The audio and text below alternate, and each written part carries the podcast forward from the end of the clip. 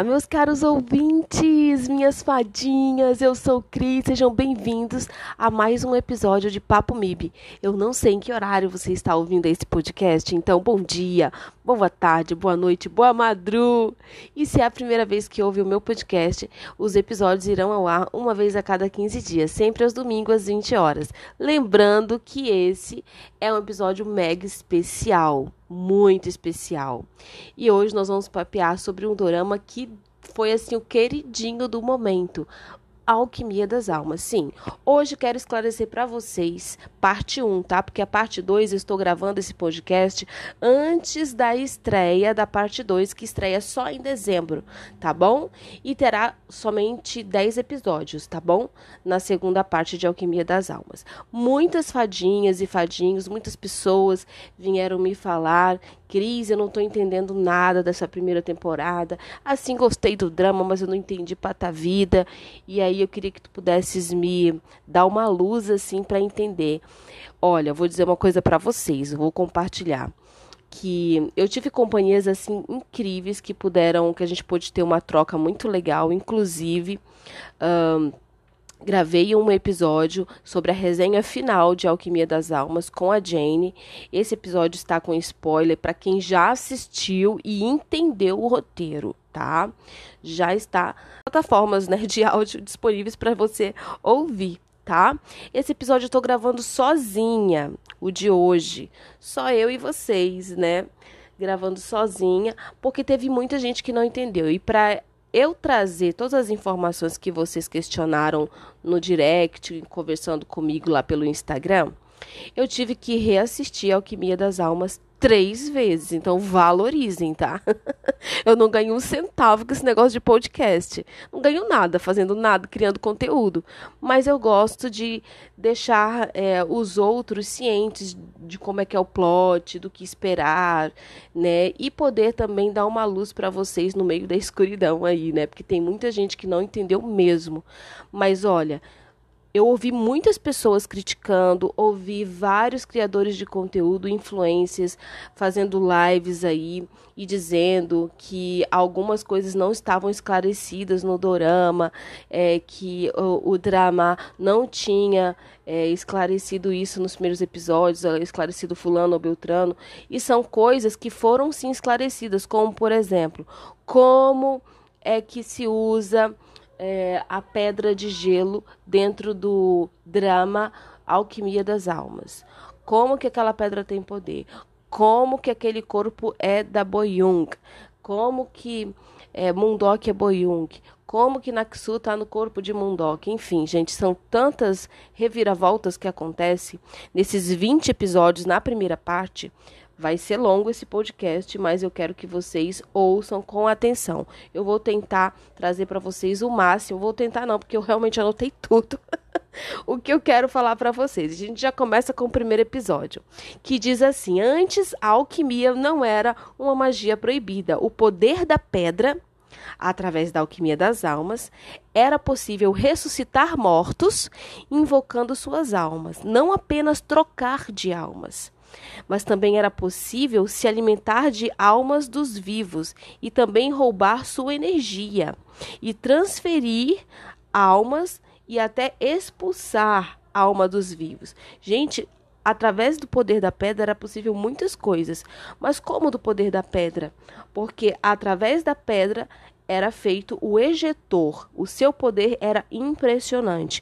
E isso está sendo dito na narração nos primeiros minutos do primeiro episódio, tá? Isso não são palavras minhas, são palavras que estão no dorama, ou no drama, tá bom? Com o tempo, esse poder tão grande acabou provocando caos em Daiho.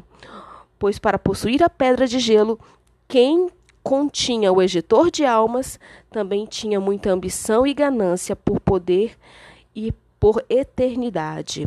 A Batalha dos Magos em Daiho causou uma matança em em, em que virou um inferno, e o homem que colocou fim a isso foi o mestre Song Yosong.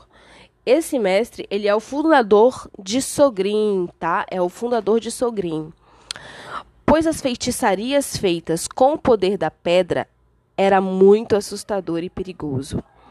As relíquias da família Jin foram feitas com o poder da pedra de gelo e estão lá esperando para voltar ao mundo. A única capaz de controlar as relíquias de forma absoluta era a filha herdeira mais velha, Bo-hyun, que foi quem desaparece no lago quando é, é usada por Jimun. Mas isso a gente vai chegar lá ainda, tá?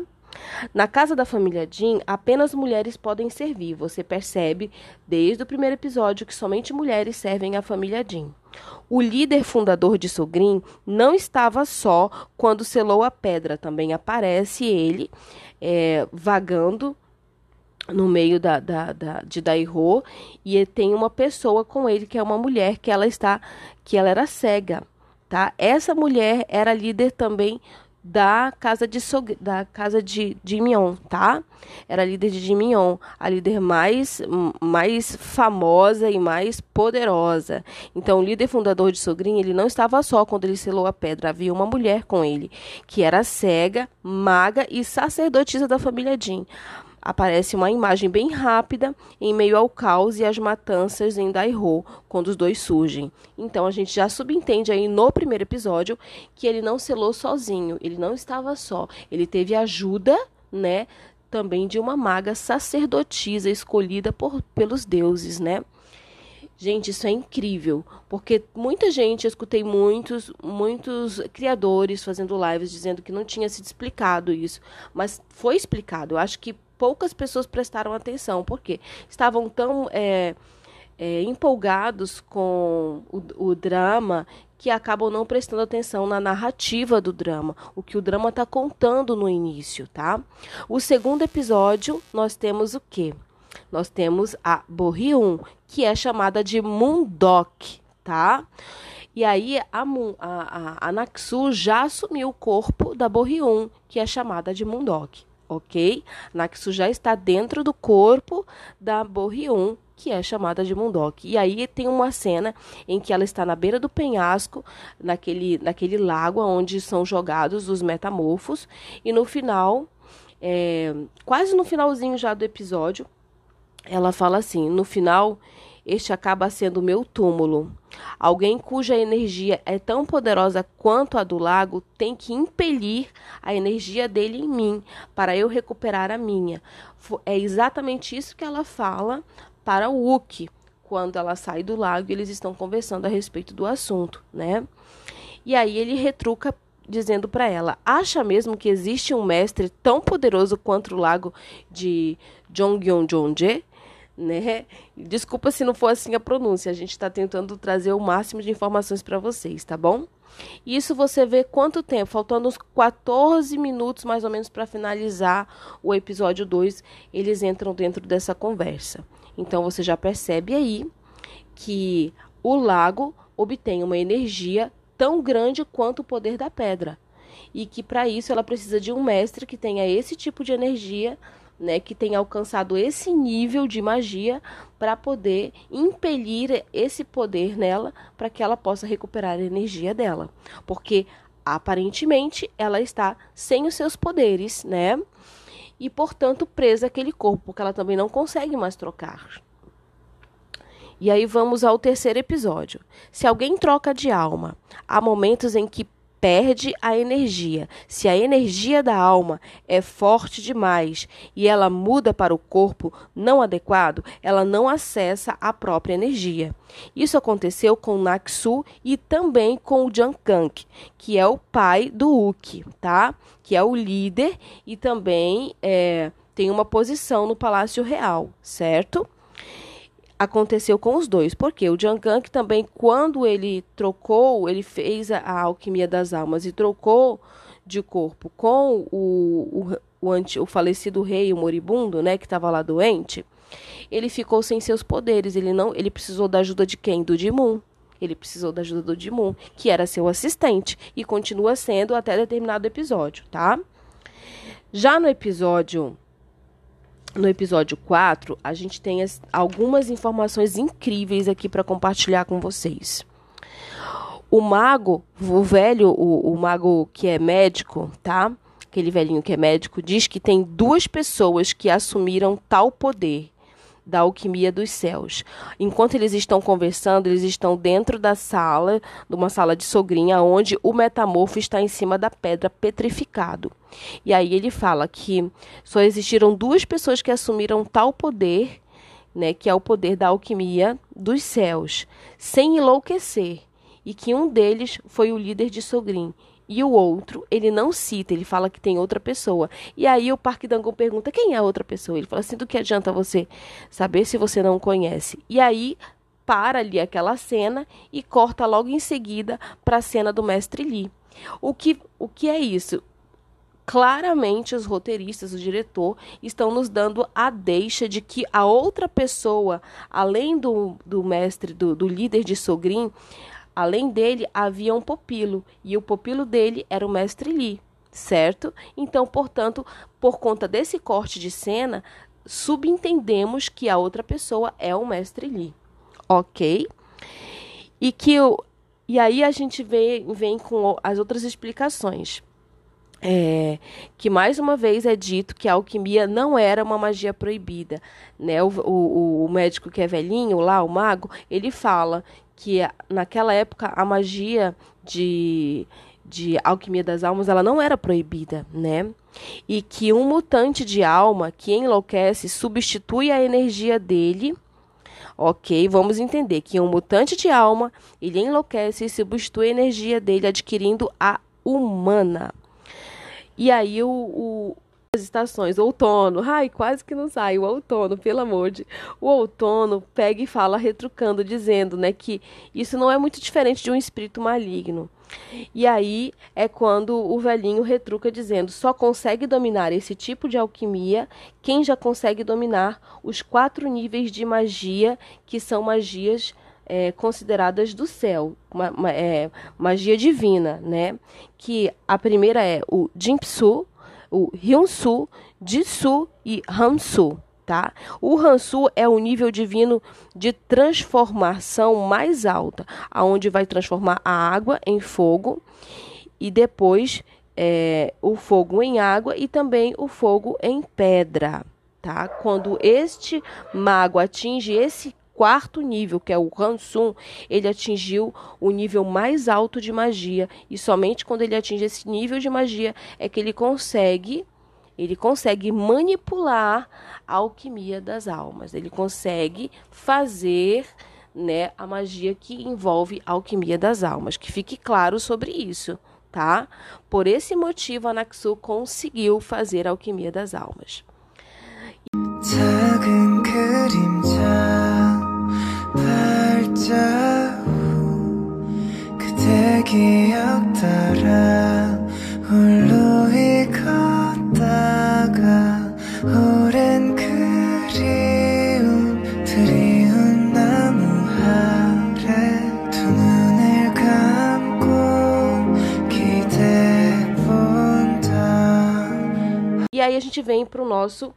quinto episódio. No quinto episódio, o que nos espera no quinto episódio? Episódio a gente vê o que? A mãe da Naksu falando para ela quando, tinha, quando era criança, ela devia ter lá, sei lá, seus quatro, cinco aninhos, por aí. Vamos supor aí uma projeção de idade, né? Ela devia ter mais ou menos essa idade. E aí a mãe dela esconde ela e fala: para ela no quinto episódio isso. Você não pode ser capturada, minha filha. Se você ver o seu pai, fuja, tá bom, filha? Eu lembro que quando eu ouvi isso, eu achei estranho. Eu digo, mas por que ela tá pedindo pra filha dela fugir do próprio pai? Alguma coisa tá de errado aí. E aí aparece o pai da Naxu, o mago, que era escrivão das constelações e melhor amigo do Gang, do Ganjang, tá? Era o melhor amigo do pai do Uki tá? O mago. Aparece ele. E aí a gente entende que aquele homem, ele tá possuído de alguma forma, porque ele sai matando todo mundo geral no quinto episódio. Mas o flashback é muito rápido, você não, não tem é, a cena completa, você vai ter essa cena posteriormente, alguns episódios mais na frente. Já no sexto episódio, eles citam que durante uma reunião os magos estão reunidos e durante essa reunião os magos reunidos falam assim que o mago escrivão o que foi que foi morto né é, que é, no caso, o pai da Naxu. E eles se perguntam é, se eles mataram a pessoa certa, o, o que levou aquele homem é, ficar enlouquecido. E aqui é desvendado que o pai morre nas mãos dos quatro magos das famílias representantes de Daihô, que hoje são conhecidos através dos jovens, né? Que é outono, primavera, inverno e verão, certo? Que é o Parque Dangu, o CEO, é, a nossa primavera, que eu esqueci o nome dela, e o Uki, certo? Então a gente vê ali essas famílias sendo representadas antigamente por seus. É, é, o, os seus tios, pais, enfim, pessoas que. os seus magos na fase adulta, né, que representavam suas famílias. Aquela criança aparentemente viu que o pai ser morto. Ela não fazia ideia do que estava acontecendo, ela não tinha ideia do bom, do ruim, do... ela não fazia ideia, era só uma criança vendo seu pai sendo morto. Então aqui é desvendado que o pai foi morto por essas quatro famílias de Daihou. E sua única filha nunca foi encontrada. E no sexto episódio a gente também tem a profecia do, de rei, tá? A profecia de que o rei que estava doente, o moribundo, tal, falecido, ele teria um herdeiro e que este nasceria com a estrela do rei. Esta foi a profecia que ele teve. Quem levou essa profecia foi o pai do Uki, o Ganjang, junto com o escrivão das constelações tá? O mago escrivão das constelações, que era pai da Naxu. Eles dois levaram essa profecia ao rei, quando estava o que? Moribundo, estava doente. E mais tarde, o rei totalmente preso, né, o antigo rei falecido, moribundo, preso a essa profecia, e ele propõe, porque ele está sabendo, ele está ciente de que o Ganjang tem sim praticado uma magia, que é a alquimia das almas. O Ganjang, eu acredito que já temendo que pudesse acontecer, não externalizou, não falou para o rei que já, já possuía essa magia, já dominava essa magia. Mas o rei já sabia que ele dominava. Então pegou ele de surpresa e disse: Vamos, nós vamos trocar de almas. Eu quero trocar de alma com você. Né? E durante essa troca, o, o Ganjang no corpo do, do moribundo, do rei moribundo, fica sem seus poderes, tá? Sem a sua energia e não consegue mudar, por isso ele precisa da ajuda do seu assistente. É quando ele confia no Dimon, certo? Por quê? Porque primeiro eles recebem a profecia de que vai ter um herdeiro. Mas como que esse rei vai ter um herdeiro se ele está moribundo e nem esposa ele tem? O rei fica tão atordoado com aquilo que ele decide fazer o próprio destino, entre aspas, né? E aí ele faz o que? Ele troca de corpo com o Ganjang, né? Que é, que é chamado de Guanjun de Sogrin, certo? É a, é a posição que ele assume, porque ele, ele está dentro do palácio, então ele é o Guanjun do palácio é uma espécie de mago supremo, né, que está ali para prestar é, os seus serviços e, su e suas habilidades à realeza. A gente fica subentendendo isso, ok? Até aqui. E aí depois uh, que acontece essa, essa troca de almas e ele acaba dormindo com a esposa do Guanjang, que é o, o Guanjun, né? Que é o mago e ele assume o que? É a alma do moribundo no corpo do Guanjan, tá? Para vocês entenderem. É a alma do rei no corpo do mago. Ele está e aí ele se deita e mantém relações, né, para poder é, obter aí um herdeiro. Portanto, na minha cabeça, o pai é os dois. Não tem como ser somente um porque não tem como a gente desmembrar uma coisa da outra, já que o corpo usado, né, é do do, do Ganjang. E a alma que estava naquele corpo, naquele momento, era do moribundo, o rei, o falecido rei, certo?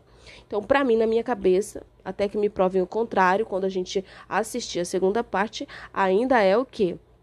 Ainda é o pai, os dois. Para mim, o pai do Uki é os dois. E aí vem o nascimento do Uki. Quando o Uki nasce, novamente esse mesmo escrivão, tá? Esse mesmo escrivão, mago das constelações, avista novamente nos céus, né, poder divino e vê a estrela do rei. E aí ele ele faz a placa.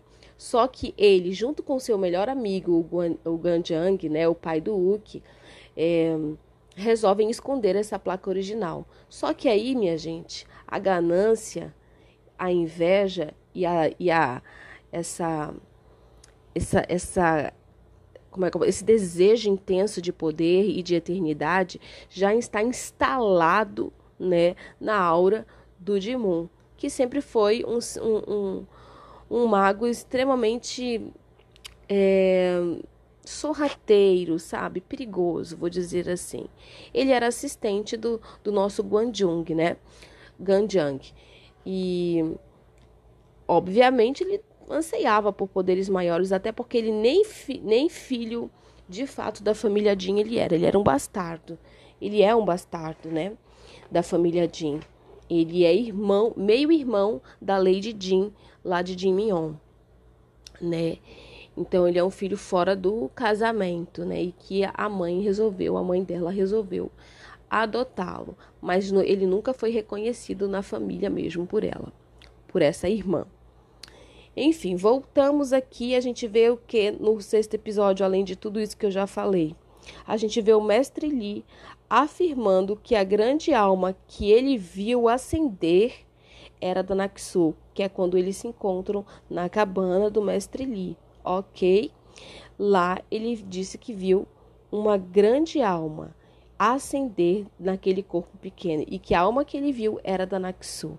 Ele não sabia que era Naxu ali, ele, ele, ele naquele momento percebeu que havia uma, uma grande alma ali, havia muito poder, mas ele não sabia de fato que era Naxu, ele descobre posteriormente. Mas que ele percebeu que ela estava em um corpo de alguém muito forte também que havia uma magia muito grande aprisionando ela aquele corpo. Olha só que interessante isso.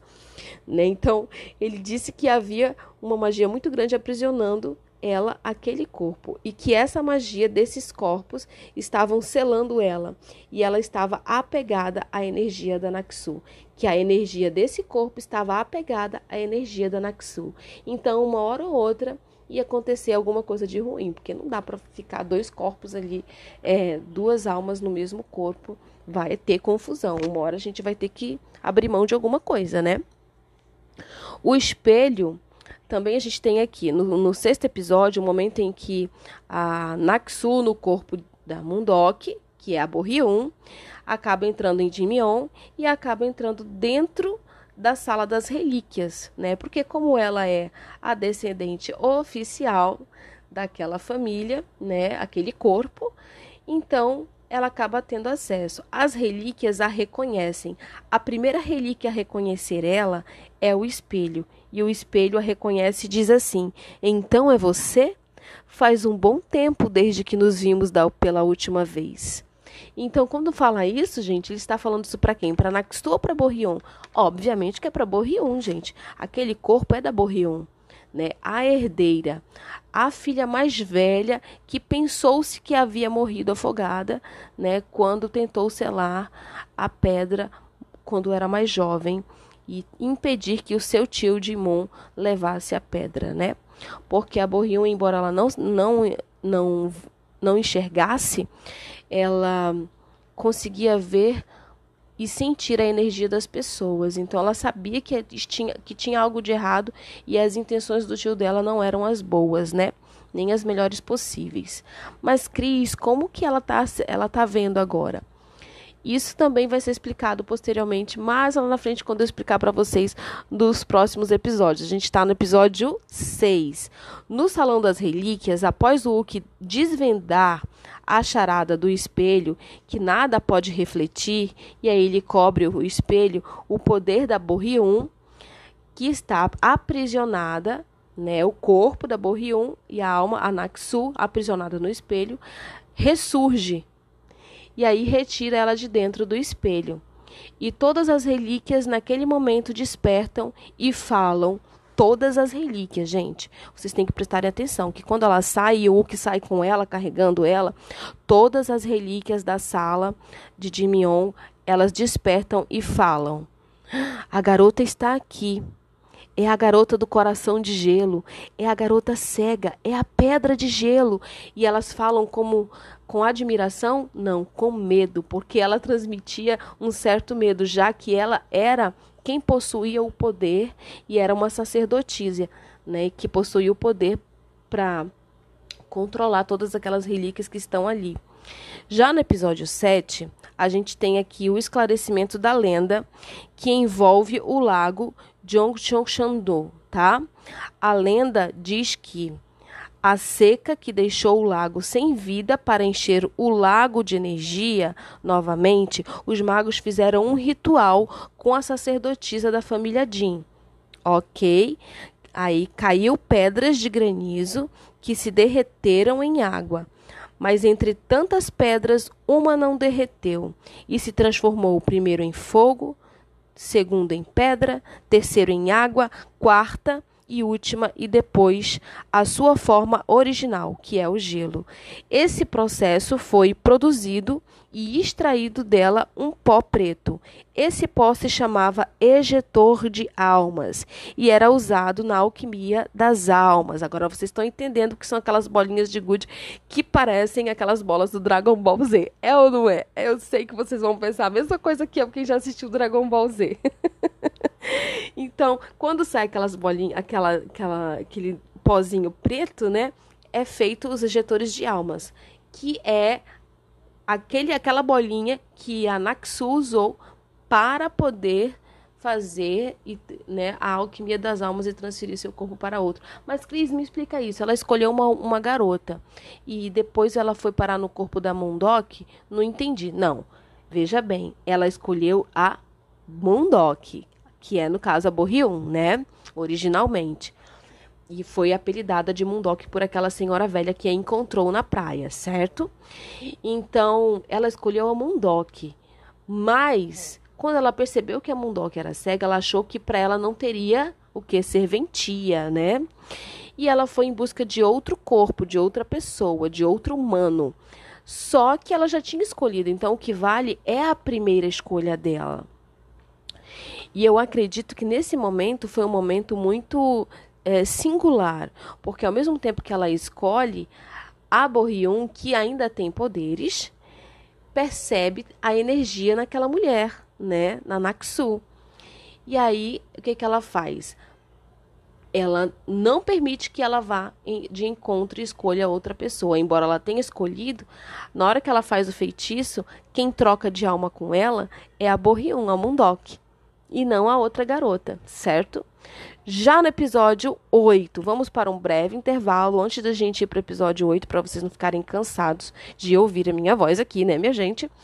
E aí, daqui a pouquinho, 15 segundos, vai lá, bebe sua água e a gente volta aqui para comentar sobre o episódio 8. Lembrando que são 20 episódios e eu vou comentar sobre os 20 aqui, então te prepara para me ouvir.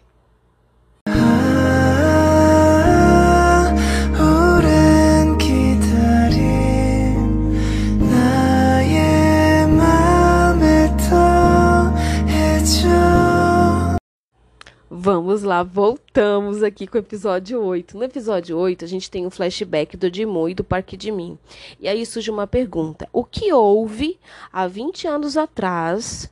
Olha o tempo. O que houve há 20 anos atrás com o mago escrivão das constelações Choi Xiong, pai de Naxu, que era uma alma invasora.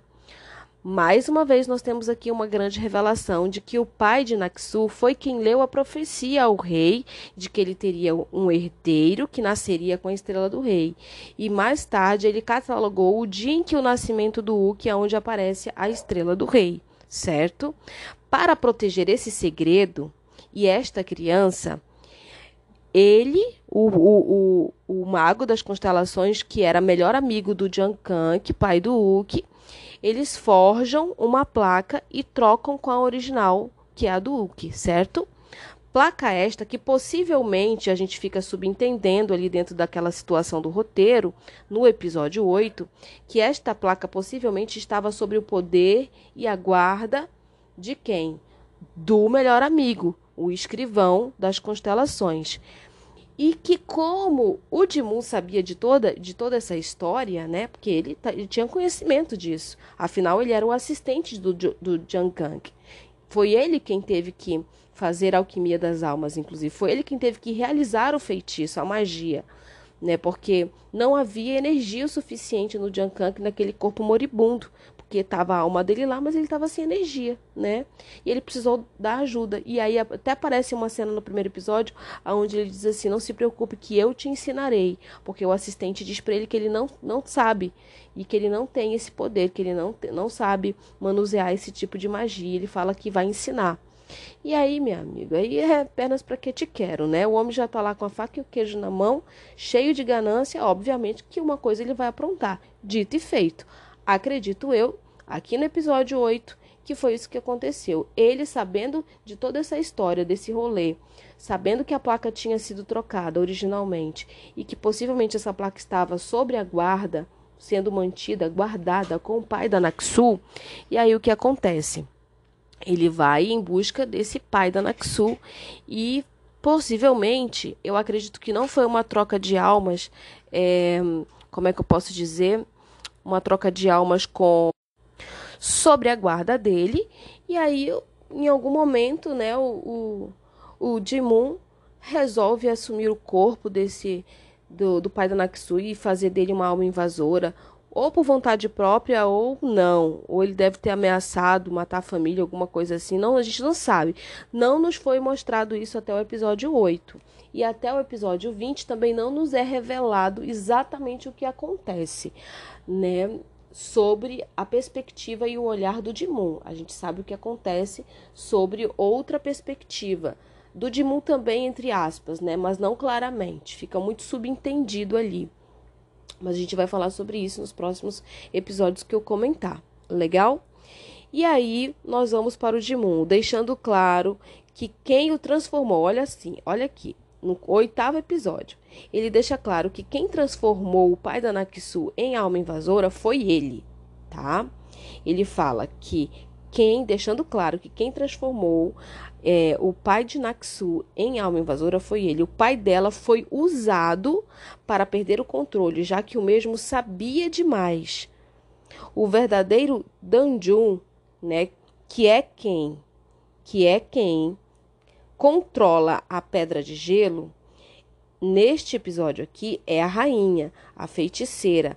A feiticeira da família Choi, tá? Ela está dentro do corpo da rainha. Ela também, também fez o que? Trocou de almas, também usou o feitiço de alquimia das almas para trocar de corpo, certo? Então a alma dela foi para o corpo da rainha. Assim, o Dimun teria o que? Um, uma pessoa com poder muito maior que o dele, mas que por trás de tudo, de toda a ação, quem está planejando tudo é o Dimun. Ele é o grande manipulador ali em toda a trama. Toda a trama ele é o grande manipulador, ele não é o manipulado.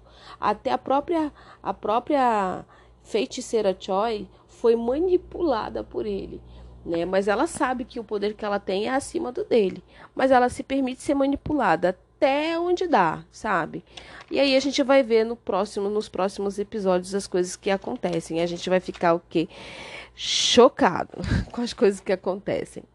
Lembrando que nos episódios é, nos episódios 10, no episódio 10, eles citam que tem um grande líder, né, de Mion que não enxergava. E aí eles falam o nome da líder, que é a Jin Seo-han. Então que havia uma grande líder que não enxergava em Jimion. E aí a gente volta lá para aquelas primeiras cenas dos primeiros episódios, nos primeiros três episódios, onde, é, onde eu digo para vocês que sim, aparece alguém junto com o líder de Sogrin da época, selando a pedra. Ele não está sozinho, ele não, não era, não foi só o poder dele, tá? Que, foi usado para selar a pedra. E aí a gente vem para o episódio 11. No episódio 11 fala novamente sobre a natureza da pedra de gelo: fogo, água, vento, pedra, gelo. Um mago da família Choi fez os ejetores. Alguém deve estar fazendo o mesmo. Essas são as palavras do Parque de Min, que é o atual líder de Sogrin agora. E ele tem completa consciência de que um mago da família Choi no passado havia feito os ejetores e que alguém deve estar fazendo isso agora mesmo, né? Porque estão aparecendo muitos metamorfos. No 12 episódio aparece o Jimun contando como foi o seu plano para usar Naksu para matar os corpos de magos. Os corpos de magos, sim, porque o que acontece? Ele precisa de pessoas, né, do lado dele para assumir corpos de magos importantes, né, de Daiho. Para isso, ele precisa de alguém que que esteja assim, sabe, com muita fúria, querendo o quê? Vingança. Né? Porque é isso que ele alimenta durante toda a vida da Naksu, vingança. E ele treina ela para que ela possa ser realmente uma assassina de magos. Esses magos que ela está assassinando, ele está pegando esses corpos e colocando quem lá dentro? Pessoas dele tá? Pessoas que eu falo são as almas invasoras que acompanham ele desde o passado. E estão lá, ele vai seduzindo essas pessoas e vão fazendo ali tipo uma seita, sabe? Isso vocês vão ver nos episódios no decorrer, como vai sendo explicado isso, tá bom?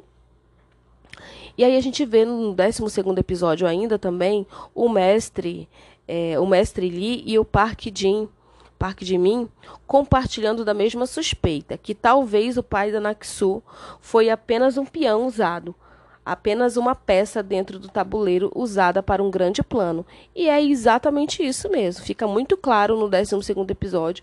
E mais na frente, nos, nos episódios posteriores, vocês vão ver o quanto isso é muito real.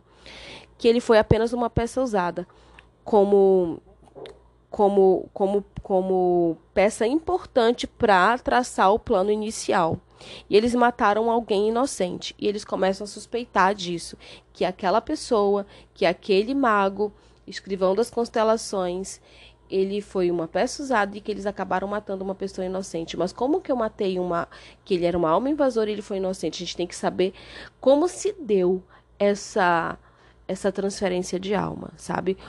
Como? Porque eu acredito sinceramente que não foi por livre e espontânea vontade. E espero sinceramente que quando chegar dezembro também venha as, explica as explicações de como foi que se deu né, é, a transformação de alma invasora do pai da Naksu. Porque a gente não, não sabe, a gente sabe só que foi o Dimon quem fez. Mas a gente não sabe se foi por livre e espontânea vontade ou pressão, né? A gente não sabe o que aconteceu. Ele deve ter provavelmente.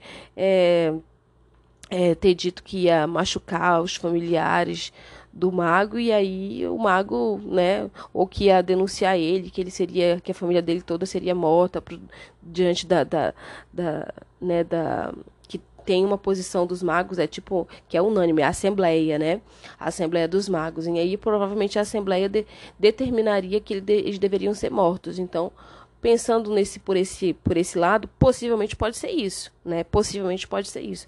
A gente não descarta essa possibilidade. Lembrando que tudo que eu estou falando aqui é o que está nos episódios. Eu não estou falando coisa da minha cabeça. Quando eu falar alguma teoria, eu vou dizer assim, olha, pode ser que seja isso, né? A gente não sabe. Quando eu falar dessa forma, são teorias. Quando eu falar, olha, no episódio 17, episódio 18, aconteceu isso, isso é porque realmente está escrito lá no episódio são falas, são coisas que acontecem dentro do episódio. Ok? Vamos prosseguir aqui ainda dentro do episódio 12, tá? Ainda dentro do episódio 12, quando o, o mestre e o Parque de Mim compartilham dessa mesma suspeita de que possivelmente eles mataram alguém que era inocente. Aí a gente tem um descanso do décimo do, do, do do 13º ao 16º episódio, a gente não tem grandes revelações nem grandes teorias, porque fica tudo ali uma repetição em torno do romance e do triângulo. Então são coisas mágoas que precisam ser resolvidas ali entre, entre a Naksu e o, e o é, Seiyu e o Uki. Enfim, fica tudo girando ali em torno do romance de que envolve um, um, possível triângulo amoroso, entre aspas, né? E aí a gente vem pro 17 episódio, tá chegando no fim. E aí, quando chega no 17 episódio, tem algumas falas muito pontuais. A farsante Soi, a, a farsante que eu falo, é que ela se fez de filha mais velha, né? Porque foi também ameaçada, né? E aí a farsante percebe e desvenda que a Mundok, na verdade, é a Boyung, filha mais velha da família Jin. Na hora ela casa uma informação com a outra, liga os fatos e aí ela percebe. E assim, ela percebeu que a gente já tinha percebido muito lá atrás, né? Vamos falar a verdade. A Lady Jean percebe que Jimun está enganando ela, percebeu as ligações estranhas com a Mundok e a farsante, quando estavam em Dimion, ela percebe que todos os momentos em que ela viu é, é, nuances significativas dentro de Dimion, como o portal das relíquias ser aberto e por aí vai, muitas outras coisas, sempre a Mundok estava por perto. No caso, o corpo da Mundok, mas na verdade quem estava ali assumindo aquele corpo era Naxu.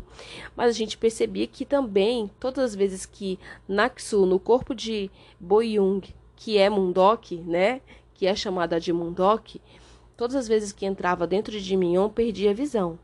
Então a gente percebia o que? A alma da Boyun tentando despertar naquele corpo. E aí, novamente, deixa muito claro pra gente que as duas estão assumindo o mesmo corpo. Elas estão dividindo o mesmo corpo, né? E a gente vê o que? A Lady Jean, muito desconfiada da situação, e aí ela lembra, tem uma cena em que ela abraça a farsante e diz: "As orelhas da minha filha". E ela percebe que não são as mesmas orelhas. E ela se e aí ela fala, né, uma fala bem interior, bem no interior dela dizendo assim, é, que o formato nunca muda, que o formato da orelha nunca muda. E aí a gente vem uma, com uma outra revelação no 17º episódio. O fala que o poder da Lady Jin não é o suficiente para recuperar a pedra de gelo. E essa é uma conversa que ele está tendo com a Danjun, que é quem controla a pedra de gelo no momento. Que no caso é a feiticeira Choi no corpo de quem? Da rainha. Eles estão tendo uma conversa e aí surge essa fala que o poder da Lady Jin não é o suficiente para recuperar a pedra de gelo mas ele está traçando um plano. Já no 18º episódio, nós temos o que? O encontro da Boyun com a Naxu. E aqui é o furo, porque eu acredito muito que as roteiristas Hong, elas poderiam ter feito sim. Elas poderiam, poderiam, mas elas não fizeram. Então a gente tudo bem, né? Elas são as manda-chuva a gente aceita, a gente acaba comprando a ideia, mas eu acho que ficaria muito melhor se essa conversa, esse diálogo que aconteceu no 18º episódio tivesse acontecido, a gente vendo a projeção da imagem física da Naxu, que nos foi apresentada no primeiro episódio, e a projeção, a aparência física da Boyung né, no caso Mundok, conversando dentro da pedra de gelo. Sim, vamos lá que eu vou esclarecer para vocês. No 18º episódio acontece o quê? A Naxu está sendo morta pela, pelas mãos da mãe, certo? E aí, no momento em que a Boyun desperta levemente e fala Omoni, mãe, né? E aí é o momento em que tipo, cai o chão, né? E aí toda a desconfiança da Lady Jean vem à tona. Ela percebe que de fato aquele corpo pode ser da filha dela. E de fato é, né? E é um momento em que a Mundok, a Boyung, junto com Naksu, que está ali naquele corpo, são levadas para dentro da pedra de gelo. E aí surge uma conversa entre elas. A Boyun jo jovenzinha, quando tinha 16 anos, mais ou menos, né? Entre 15 e 16 anos. E a Naksu no corpo da Boyun, mais velha, certo? Você vê ali. Até aí tudo bem, eu comprei a ideia. O que eu não comprei é quando tem a troca. É quando a gente vê a Boyung, no caso, na, né, a Boyung falando no corpo dela mesmo original, de Mundok, né? Falando com a Naxu no corpo dela também do outro lado. Eu acho que podiam ter feito a Naxu no corpo dela, sabe? Colocado, mesmo que fosse ali no espírito, naquela projeção, poderiam ter colocado a atriz que fez no primeiro episódio. Que no caso é a Goyu Jung, né? A atriz, nome da atriz, tá? Só que eles não fizeram isso. Elas não fizeram isso, as irmãs Hong. E para mim esse é o furo aqui, por isso muita gente ficou mais confuso ainda, porque eles podiam ter feito isso. Mas tudo bem, eu entendi, né, que ali dentro daquela projeção elas não tiveram interesse em fazer, mas eu acho que seria interessante se tivesse feito. Eu acho que sim, viu? Eu acho que seria muito interessante se tivesse feito. E durante essa conversa, a Boyung diz assim: que ambas estão dentro da pedra de gelo e que a pedra tem poder, tamanho e forma ilimitados. E ela fica pensativa, a né, fica pensativa, ouvindo a Buyan, jovem, falando para ela. E é revelado também que o próprio Ganjang fala o que faria com a pedra, porque aí aparece um outro flashback, dizendo no episódio 18, dizendo para Dimun o que ele faria com a pedra, certo? Ele entra dentro daquela sala secreta do palácio e fala pro Dimun o que ele faria com a pedra, que ele levaria, que ele esconderia a pedra no lago, né? E ele fala o nome do lago, ele fala exatamente o posicionamento, né? Isso faz com que ele entregue, né, ali uma arma de grande potencial, extremamente perigosa e uma informação muito poderosa nas mãos do seu assistente. Ele confia além da conta, meu amigo. E aí ele é traído por seu assistente. É muito isso que aconteceu. Então é revelado pra gente aqui que o próprio Jangan fala o que faria com a pedra e onde ele esconderia no lago Paradimum, que era é, e continua sendo, né? Até aqui ele continua sendo seu assistente. É, assumiu seu posto dentro do palácio, que esse posto era chamado de Guanjang, tá? Então ele é o Guanjang do palácio. É uma espécie de mago poderoso que os que auxilia, que orienta, que né, que é, tá ali para ajudar, né, a, a família real. No 19 episódio, a gente está chegando perto. Oba! Os episódios, os episódios já começam com uma grande revelação, que vem outro flashback, com a lembrança de como aconteceu a busca pela Pedra de Gelo. O Dimun fala é, que o ciúme e o complexo de inferioridade causaram a morte de Boyung. Ele está falando de quem? Do pai da primavera e da Boyung. Ele achava, o pai, que também é mago, que é irmão da feiticeira Choi. Então ele é um, eles são irmãos e, portanto, uh, descendentes direto daquele primeiro mago da família Choi, que foi quem é, produziu os primeiros ejetores, foi quem assumiu o poder da pedra pela primeira vez, certo? Então eles são descendentes diretos. Né? Então, obviamente que a filha as filhas nasceriam com muito poder, principalmente a mais velha. A mais velha ele achava que não era filha dele, ele achava que era filho de quem? Do Guanjang, o pai do Uk também, ele achava que era filho dele. Porque é, andavam sempre de tititi, de conversinha, mas a verdade é que esse tititi, essa conversinha, se deu por conta de uma mulher que não era, uma vida que não era para ter nascido, não era para estar tá viva, né? Nem o Uk e nem a Boyung não eram para estar vivos. Essa é a verdade, né? A Boyung já estava morta, já havia alguns meses morta no, na barriga, no ventre da sua mãe, da Lady Jean. A Lady Jean totalmente, sabe, irredutível, não aceitava a filha estar morta porque desejou muito esse bebê, pediu ajuda do Guanjang, porque sabia que ele tinha poder o suficiente e que ele que ele, tá? Por ter esse poder altíssimo, somente ele, ela por estar numa situação de estar gestante e estar é, é, muito acessível a, a não ter os seus poderes né, altos, então ela estava fragilizada. Ela não podia executar esse tipo de, de magia. Somente ele podia ajudar ela através da pedra de gelo. Ela tinha a pedra de gelo. Olha só que interessante. Quem tinha pedra de gelo era a família Jean. Exatamente. A família Jean tinha uma pedra de gelo guardadinha lá no meio do salão das relíquias. E aí ela permite que ele use em troca, né, de trazer a vida a filha dela novamente. E aí é quando, lembra quando a gente fala sobre isso lá no primeiro episódio, que o poder da pedra de gelo, ele pode ressuscitar mortos, trocar de almas, trocar de corpos, é, a se alimentar da energia humana, enfim, é um poder absurdo o poder da pedra de gelo. E isso é contado no primeiro episódio. Muita gente não presta atenção né? Fica só lá namorando as, as imagens, a fotografia, os namoricos, os romances, não presta atenção no plot que a narrativa está contando. Então foi contado isso pra gente lá nos primeiros episódios. Aí teve muita gente que, que veio contar, falar assim, vi muito criador de conteúdo fazendo live dizendo, ah, ah é, vieram jogar um, um plot pra gente nos últimos episódios pra gente comprar, isso nem foi explicado lá atrás. Foi sim, foi explicado. Volte lá e assista de, e assista de novo prestando atenção, porque eu assisti três vezes para prestar bastante atenção e anotar tudo para trazer com riqueza de detalhes para vocês. Então, sim, é falado sobre isso, tá? Que os grandes poderes da, da Boyung vieram dos dois lados, tanto da mãe dela quanto do pai dela, porque ele também era um descendente direto. Olha que legal. E aí, né, acontece que o Guanjiang acaba trazendo vida, ressuscitando aquela vida no ventre da Lady Jean.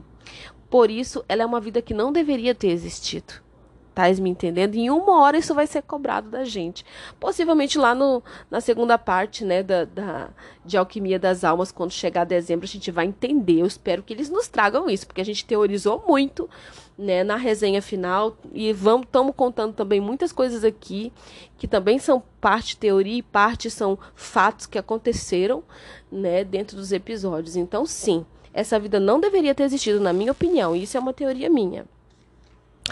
E aí a gente tem o quê? Vamos lá, prosseguir no 19 episódio, tá? Que já tá chegando no fim, só falta mais um. A gente tem, tem a confirmação de que ele teve ajuda do pai da Primavera e da Boyung, e o, e o pai, tipo, nem, nem, nem fica tão. É, é, como é que se diz? É, sabe, impactado pela morte da filha Boyung. Ele até acha que foi um livramento, porque ele acha que não era filha dele porque ele está enciumado e tem aquele complexo de inferioridade por achar que era filha de outro mago. Mas na verdade era sempre foi filha dele, né?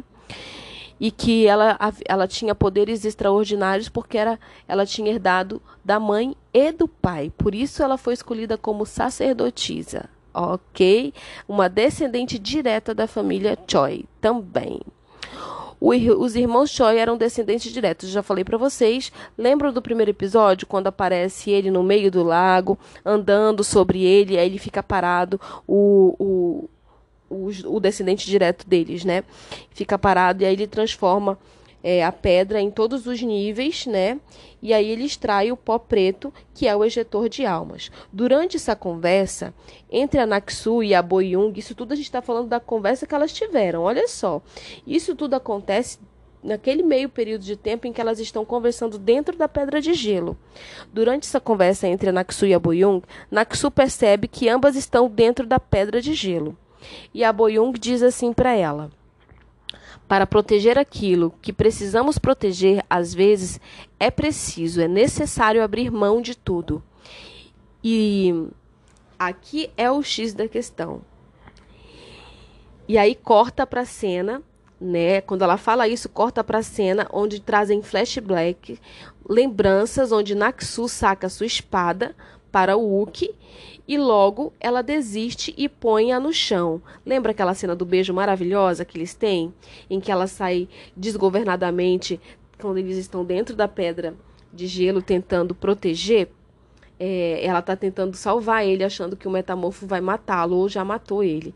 E ela entra totalmente desconsolada, achando que ele está morto ali. Quando ela vai chegando perto, ela percebe que ele não está ali, então que portanto ele está vivo e ela consegue sentir a energia dele. Ela tá de costa. Olha só, ela consegue sentir a energia dele e fala: "Então você está vivo". Pois é, corta para essa cena. E aí eu vou repetir para vocês, porque a Boyung, dentro da Pedra de Gelo, conversando com a Mundok, conversando com a Naksu, né? É, no corpo dela mesma, né? Elas estão, ela fala assim que para proteger aquilo que precisamos proteger, às vezes é preciso, é necessário abrir mão de tudo. Se ela quisesse proteger ele, ela teria que abrir mão do poder dela, tá? Fica claro isso ali quando corta para essa cena. E é o momento em que ela desiste do poder dela porque ela quer proteger ele, né? E aí vem para um, um outro ponto aqui que a gente vê. Logo ela desiste e põe a espada no chão. Aí vem o beijo e aí depois da cena do beijo corta para outra cena, aonde o mestre o mestre Lee fala com as crianças né? E diz assim que a estrela do rei é solitária e precisa tomar decisões que não quer. E logo ele diz: Os que irão partir, que partam, e os que retornam, retornarão. E aí, minha gente, aqui já fica muito claro, né, que haverá mortes, porque ele diz: os que irão partir, que partam, e os que retornam, retornarão, e os que retornam, retornarão. Fica muito claro aqui no 19 episódio. O mais curioso de tudo é que a xamã Choi, ela ela está no corpo da rainha, mas ela diz que fazem anos desde que ela se transferiu para aquele corpo, mas ainda é afetada todas as vezes que a rainha retorna, recobra a consciência. Ou seja, essa mulher está viva, a rainha está viva no corpo da feiticeira né, em algum lugar escondida que a gente já sabe, que a gente já viu quando chegou aqui no 19 episódio, a gente já viu as coisas serem é, desvendadas para nós, certo? Mas eu achei curioso ela falar que todas as vezes que a rainha recobrava a consciência, retornava a sua consciência, ela se sentia afetada, porque elas estavam conectadas. Da mesma forma, a gente vê isso acontecendo também com Naksu e Boyung. Elas estão conectadas. Fica claro isso ali pra gente. Outro momento que muitas pessoas disseram assim, mas Cris, não apareceu na hora da transfusão do sangue o verme indo para para dentro do corpo do, do nosso outono. Apareceu sim. Eu acho que é porque muita gente olhou com muita, sei lá, muita emoção, acaba não prestando atenção. Volte a cena lá no 19 episódio que você vai ver durante a transfusão. Aparece nitidamente claro o, o verme saindo entre o sangue na hora, né? É, é muito claro isso, gente. Muito claro, aparece, tá? Vamos por um outro momento. A hora em que o Uki fala com o príncipe diz que é melhor, olha só, é melhor morrer tentando do que fa não fazer nada. Diz que seu mestre lhe ensinou isso. E logo a gente vê o que? A Naksu no corpo de Mundok, né, de, de Boyung, falando a mesma coisa para o príncipe herdeiro. O príncipe herdeiro olha para os dois e já começa a suspeitar. E aí Li já fica meio que subentendido que ele é, claramente suspeita que os dois são mestre e pupilo. No episódio 19, a gente também tem o esclarecimento sobre o chocalho. Sim, existe um chocalho que tem um feitiço. Com isso, com esse chocalho, é, a, a feiticeira diz que ela pode causar, é um flashback que aparece, tá? Ela pode causar fúria em todas as almas invasoras que ela criou. Como assim ela criou? Mas a Naxu ela não criou, criou sim, gente. Vou te explicar por quê. Todos que usam os ejetores de almas são produzidos por quem? Pela feiticeira Choi, tá? Ela quem, quem comanda, ela é a Danjun, ela quem comanda, né? Ela quem controla o poder da pedra de gelo e ela quem produz, porque o poder da pedra de gelo é infinito. Então, quantas vezes ela quiser fazer novos ejetores, ela vai fazer.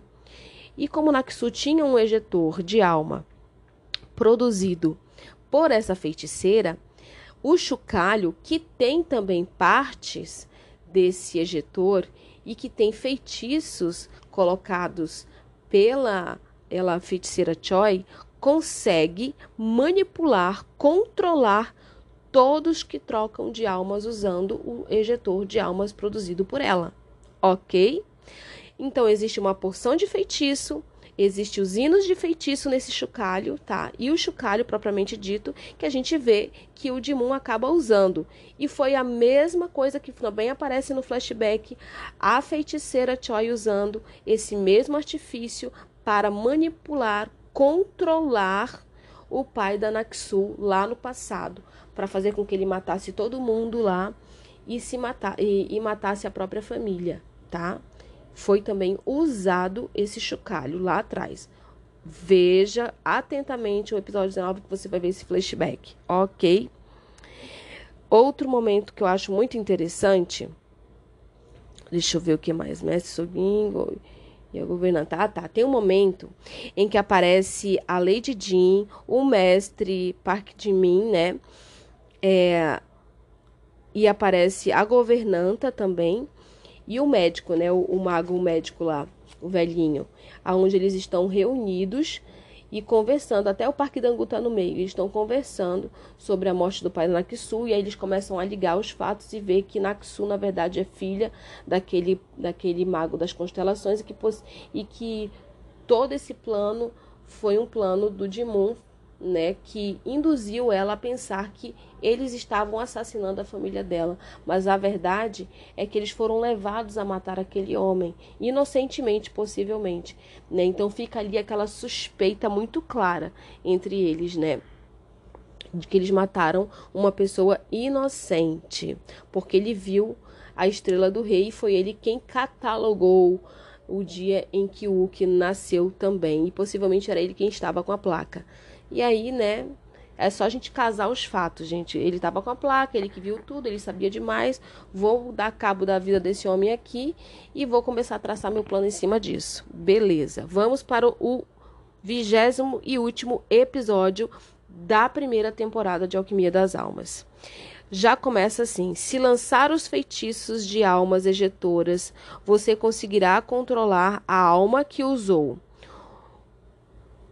Isso pode fazer é, essa pessoa se descontrolar, que a gente já falou, né? Isso é falado no flashback que aparece. A Xamã Choi lança o feitiço nas pedras editoras e isso, é, o Jimun lançou o feitiço né, sobre a coitadinha da Naksu que está no corpo da Mundok, né, da Boyong. E aí ela sai matando todo mundo, né? E ela vai matar quem?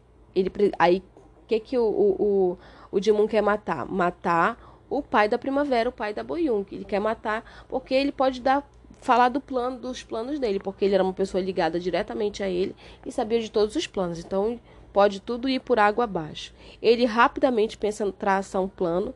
Ele já suspeita que Naksu está no corpo de Mundok, né, de Boyung. Ele só não suspeita que ela é a Boyung. Ele sabe que Naksu está naquele corpo da Mundok, porque ele começa a relembrar é, da feiticeira Choi, enquanto estava viva, né, ele começa a relembrar de que que ela disse assim, é, procure ver quem entrou na vida do Uki quando tudo começou a mudar na vida dele, quando ele começou a ter é, é, mais poderes e, e, e, começou a ser uma, uma farpa para nós, uma pedra em nosso sapato, mais ou menos isso, sabe? E aí ele vai casando os fatos ali, ele percebe que a pessoa que entrou do nada na vida dele foi a Mundok. E aí ele percebe em todos os momentos, né, que Mundok esteve ao lado dele em tudo. E aí ele casa uma coisa com outra. Ele fala assim: aqui a, a, a, a sapeca danadinha da Naxu entrou no corpo da Mundok. O que ele não sabe, não suspeita, é que ela é a Boyong. Isso ele não suspeita. Porque ele não sabe quem é a Boyong, pelo que a gente vê aqui até esse episódio, né? E aí, a Wookie, a gente vê o quê? O mestre Lee explica a Wookie que a alma que habita naquele corpo junto com ela, olha que interessante.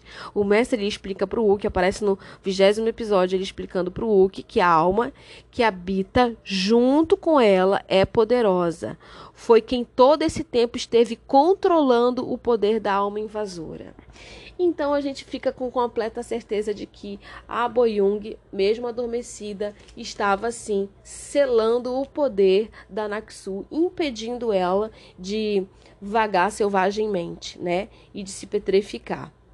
Mas quando o Dimun consegue lançar o feitiço através, né, daquele chocalho, e ele lança o feitiço e ele também transfere para ela parte do poder que ele tem, né? Para que possa despertar o poder da Naxu, que habita dentro daquele, daquele corpo. E aí ela possa vagar e sair matando um monte de gente e petrificar. Porque o, o plano dele é esse. O plano é tipo, você já me serviu para o, para o meu plano, agora eu tenho que dar cabo da tua vida. Mas antes eu vou fazer com que você tenha mais um, uma última uma última tarefa. E aí ele, tipo, quer matar dois coelhos com uma cajadada só. Não sabemos o que virá, o que nos aguarda em dezembro. Eu espero que muito do que a gente comentou aqui, das nuances, dos fatos e de algumas teorias se concretizem. Estou bem curiosa para saber. Bem curiosa. Porque a gente já viu que o que? É, existem que as duas estavam assumindo o mesmo corpo, mas que uma estava adormecida. Uma, a gente percebe que não tinha a memória, e aí é o corpo da Boyung, né? E a outra a gente percebe que tem, né, a, a, a, a memória, mas está sem o poder, que é a Naxu. Meu Deus do céu, como é que vai ser esse para para acertar? Vamos ver como é que vai ser explicado isso pra gente. E é isso, gente.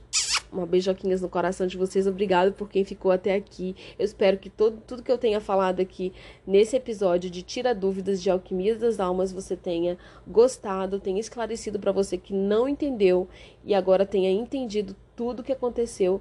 E aí a gente fica sabendo de tudo, né? E vamos esperar dezembro, estou louca para saber. E não perde, viu? Porque quando chegar dezembro, lembre-se que eu vou comentar é, Alquimia das Almas, parte 2 a cada dois episódios semanalmente, ok? Beijoquinhas no coração de vocês. Tchau, tchau!